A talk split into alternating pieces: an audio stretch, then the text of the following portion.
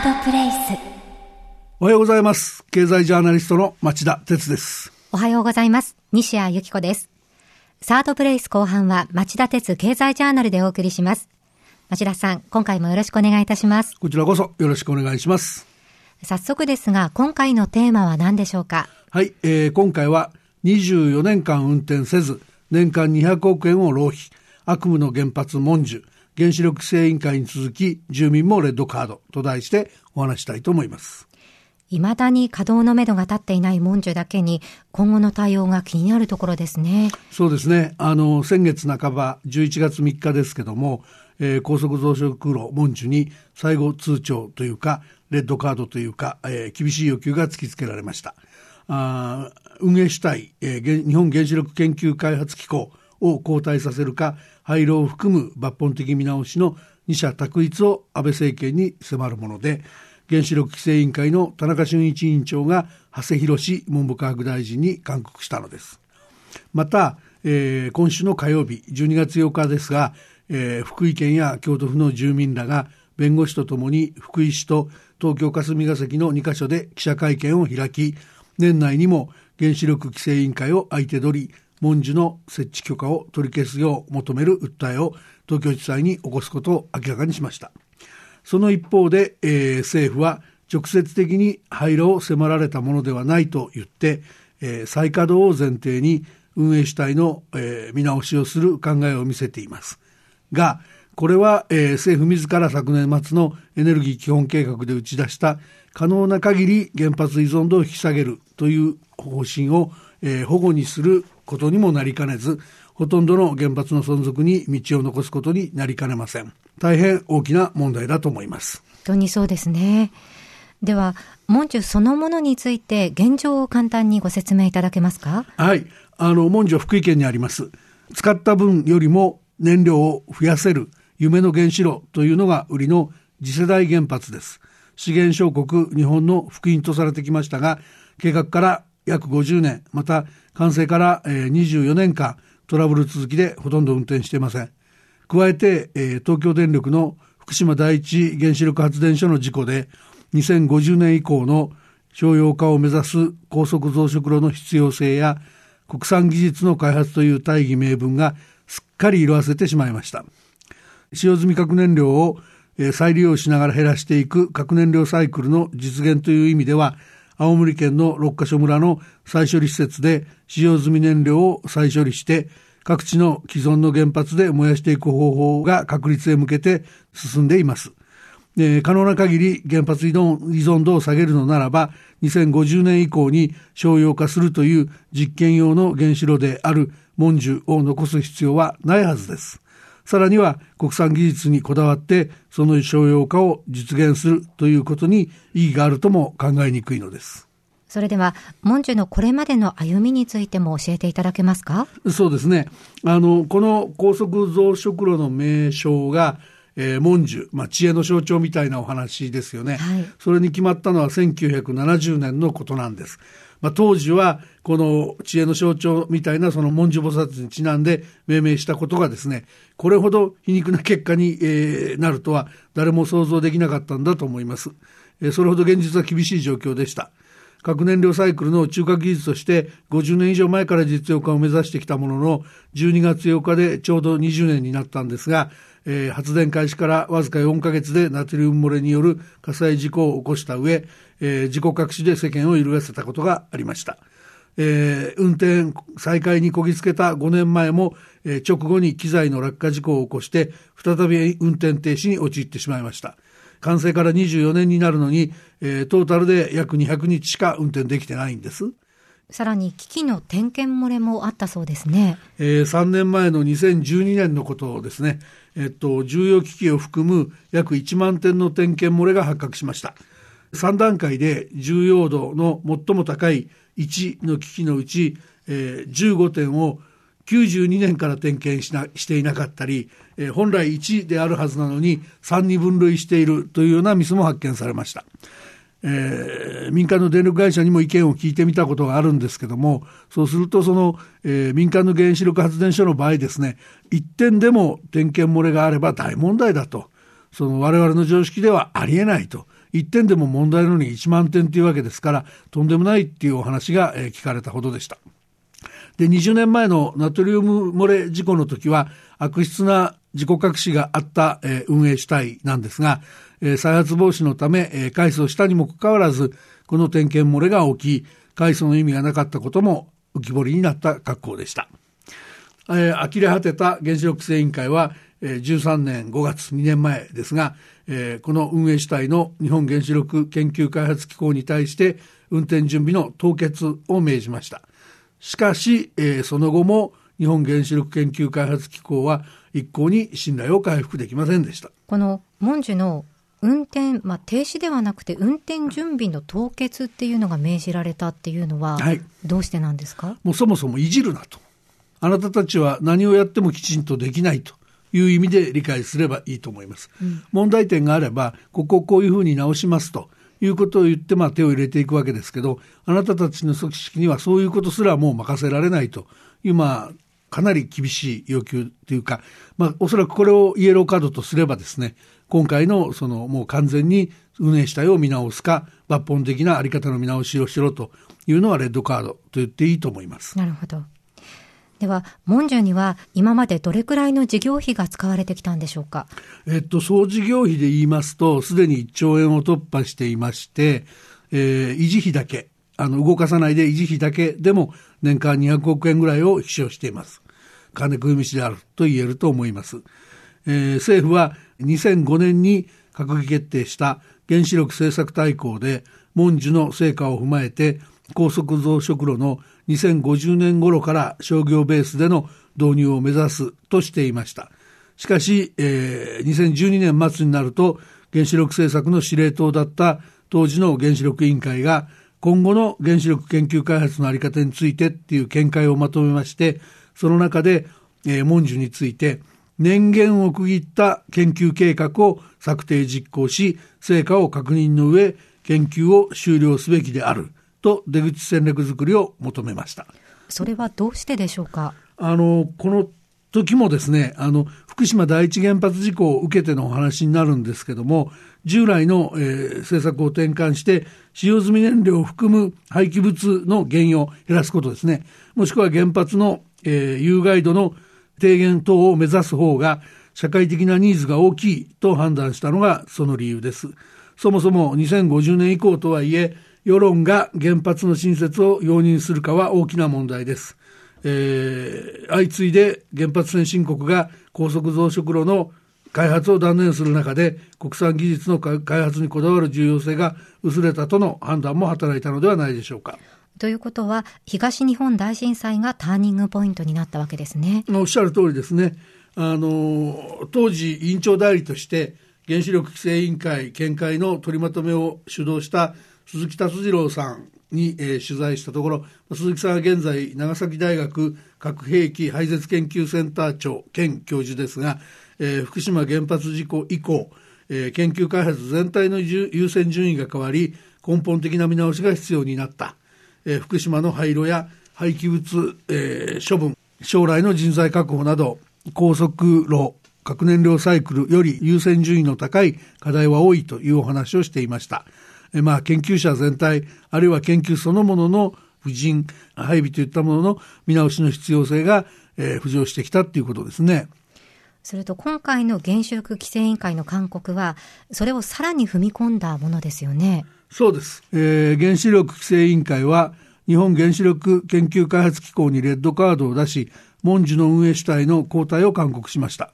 機構は、ナトリウム漏洩事故を起こした動力炉核燃料開発事業団同年を改装した、えー、核燃料サイクル開発機構と日本原子力研究所の2つが統合された機関です。で、えー、現在現実問題として考えればですね、日本にはその日本原子力研究開発機構に代わるような運営主体が存在しないんです。というのは機構は日本で唯一の原子力に関する総合的研究開発機関だからなんですね。で、また、文殊自体は研究施設であって、えー、商用施設ではありません。このためその民間の電力会社が運営するのは難しいと見られています。というのは、文殊の最大出力は28万キロワットなんですが、もう一般の商用の原子炉っていうのはえー、100万キロワットから110万キロワットくらいになってきてますんで、効率の面で、えー、これを動かしても、商用としては小規模すぎて採算が取りにくいということが言われています。ということは、今回の勧告は、文殊の廃炉を意識したものと言えますか？言えると思いますね。あの、八方塞がりを承知の上でですね、原子力規制委員会が文科省に与えた、えー、見直しの猶予期間は、おおむね半年程度と非常に短いわけです。えー、その間に機構に代わる運営主体を特定するか、文殊という発電用原子力施設のあり方を抜本的に見直すように迫ってるわけですが、なかなか変わるような主体を作るっていうことは難しいので、事実上その廃炉を迫っているというふうに考えた方がいいと思いますね。そのおおむね半年程度ということですが、これを過ぎた場合はどうなるんでしょ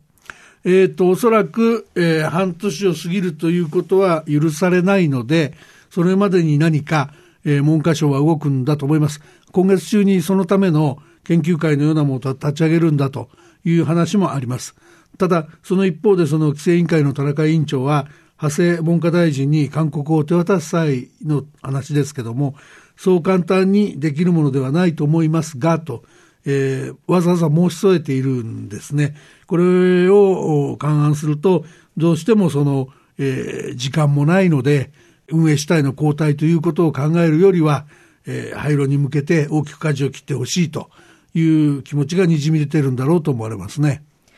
文殊の廃炉ということ自体にも、やはりお金がたくさんかかるんでしょうか？えー、かかりますけれども、あの、これはその、例えば福島第一原発事故のようにですね、使用済みのあの燃料が原子炉の下に落ちてしまっているとか、そのいろいろ壊れてしまったり、え片付けなきゃいけないとか、燃料自体の処理が難しくなっているというようなことではありませんので、通常の原発の廃炉とさほど変わらないコストでやれるだろうと考えられます。なので、えー、動かないでも毎年200億円ずつ使っていくというような状況を、えー、改善するためには、えー、あえて廃炉という道を取った方がコスト的にもいいんではないかというふうに考えられてます。安倍首相は一方、どんなふうに考えているんですか？安倍さんはですね、ええ、あの、11月11日に、あの、まあ、今国会は閉会中なんですけども、あの、重要問題だけ委員会ベースで閉会審査するということがあって、その11日に、えー、民主党議員の質問に対して答弁に立ったんですけれども、えー、その時こういうふうに言ってます。えー、文殊を国際的な研究拠点と位置づけている。速やかに課題解決に対応すべきだと述べて、その文殊の存続に強い意欲を見せています。半世紀前に決めたその高速増殖炉という色あせた国策を引き続き金閣玉城として守り続ける構えのようなんですね。さらにその長谷文科大臣の方もですね、12月2日に、えー、福井県の文殊を現地視察しているんですが、その際にその運転を再開を前提にですね、運営主体の見直しを進めるという考え方を明らかにしています。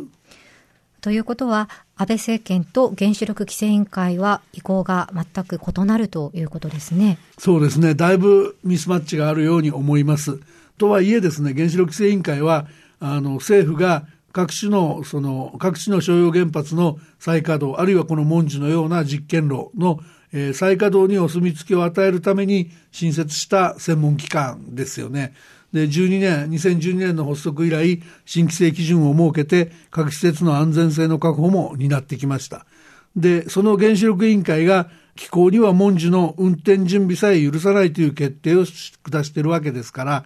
えー、で、しかも、あの、ここでちょっと、あの、見逃しちゃいけないと思ってるんですけども、この今の規制委員会の田中委員長っていう人はですね、もともと日本原子力研究開発機構の特別顧問もやり、えー、そういうその、いわば身内とも言えるような方なんですね。その人が改めて規制委員会の委員長として見た場合にはダメ出しするようだということはですね、よく知ってる出身母体に対してダメだと言ってるわけですから、このことも非常に軽く考えるわけにはいかないんだろうと思いますね。で、あの、政府自体の方も、あの、ここの安全が確認された原発は再稼働するということを何度も言ってきてますけども、これ総理自身が答弁で何度も言ってきてますけども、逆にその安全が確認できなかったわけですから、これを動かそうと、あるいは動かす方向に合意に持っていこうということは、えー、今の原子力政策そのものに対する国民の信頼が失われるといったこともあり得るんじゃないでしょうかね。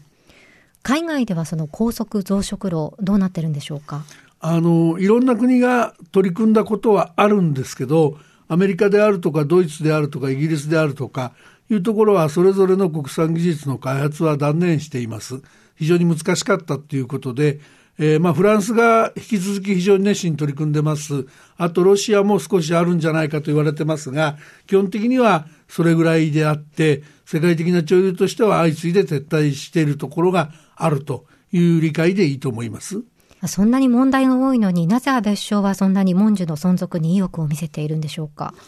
あの、まあ、いくつか公式の理由と、えー、非公式の理由と言われたこともない理由とあると思うんですけども、あの、一つは雇用をはじめとした地元経済への影響ですね。これはやっぱり、あの、過疎の地域ですから、原発含めて、えー、文字の場合もそうなんですけど、えー、大事な産業だからということはあると思います。で、えー、二つ目と言いますか、それはやっぱり50年以上もかけてやってきた国策ですから、50年も国策で随分お金使ったのに失敗しましたとは言えないという事情ですね。それからまあ、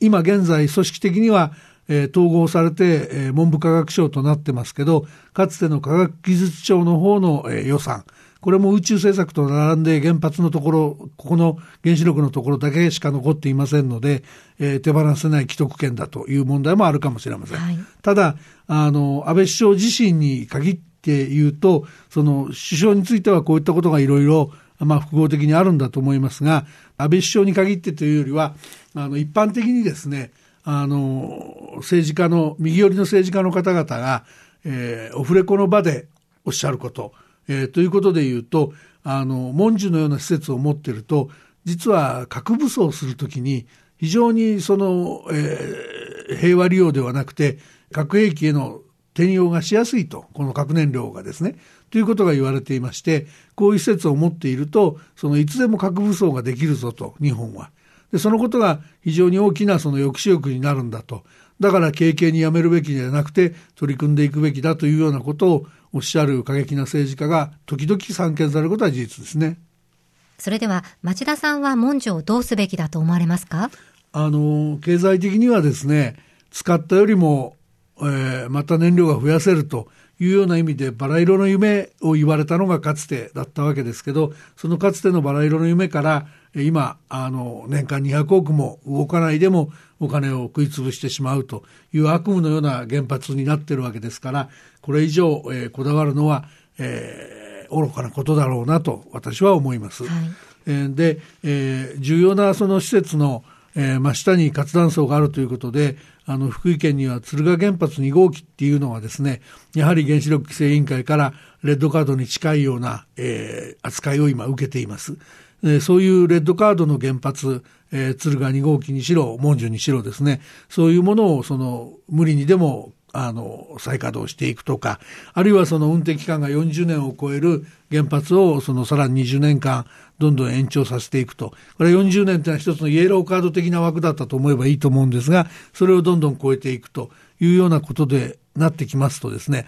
あの、20年経っても日本で43基の原子炉が動いていると。いうことに、まあ、43基程度の原子炉が動いているということになってしまうんだと思います。これではですね、その政府が国民に公約してきた可能な限り原発依存度を下げると、えー、太陽光発電とか水力発電とか風力発電とかそういったものに置き換えて再生可能エネルギーに置き換えていくんですよと言っていること自体がですね、えー、どうもまやかしに聞こえてくるんではないかなと。そのそういう意味で言うと、え今現在やってるような議論は、むしろ即座に見直して、きちんと廃炉にすべきものは廃炉にしていくというような姿勢を示さないと、え、民意とは違うことになってしまうんじゃないかなと私は思ってます。